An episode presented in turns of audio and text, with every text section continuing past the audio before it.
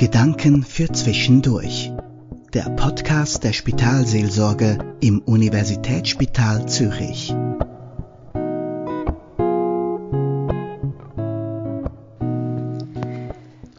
Ein Fensterflügel in meinem Büro im USZ-Gelände ist offen. Ich höre einige Autos vorbeifahren. Verschiedene Geräusche und menschliche Stimmen, sozusagen die Musik einer Stadt. Darüber aber klingen weitere Töne, viele helle und kurze. Ich meine das Gezwitscher der Vögel. Manche Vögel pfeifen in immer derselben Abfolge, andere haben eine ganz spezielle Melodie. Sie verbreiten ihren Gesang über der Stadt.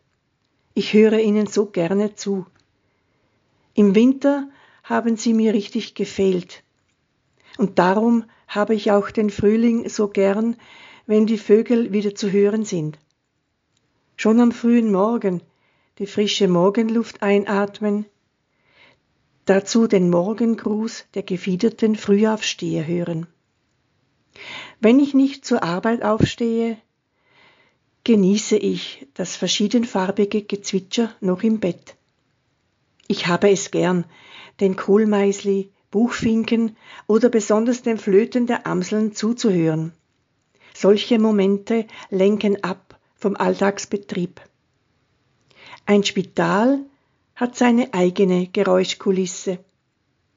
Innen im, im Gebäude selbst in den einzelnen Zimmern und auch draußen, zum Beispiel mit Ambulanzen und Helikoptern. Bei einem solchen Lärmpegel gehen Vogelstimmen oft völlig unter. Der Unterschied ist einfach zu groß. Aber die Vögel haben trotzdem eine Strategie gegen den Umgebungslärm entwickelt. Mir scheint es, als würden sie, je lauter der Alltagslärm in der Umgebung ist, selber umso lauter pfeifen.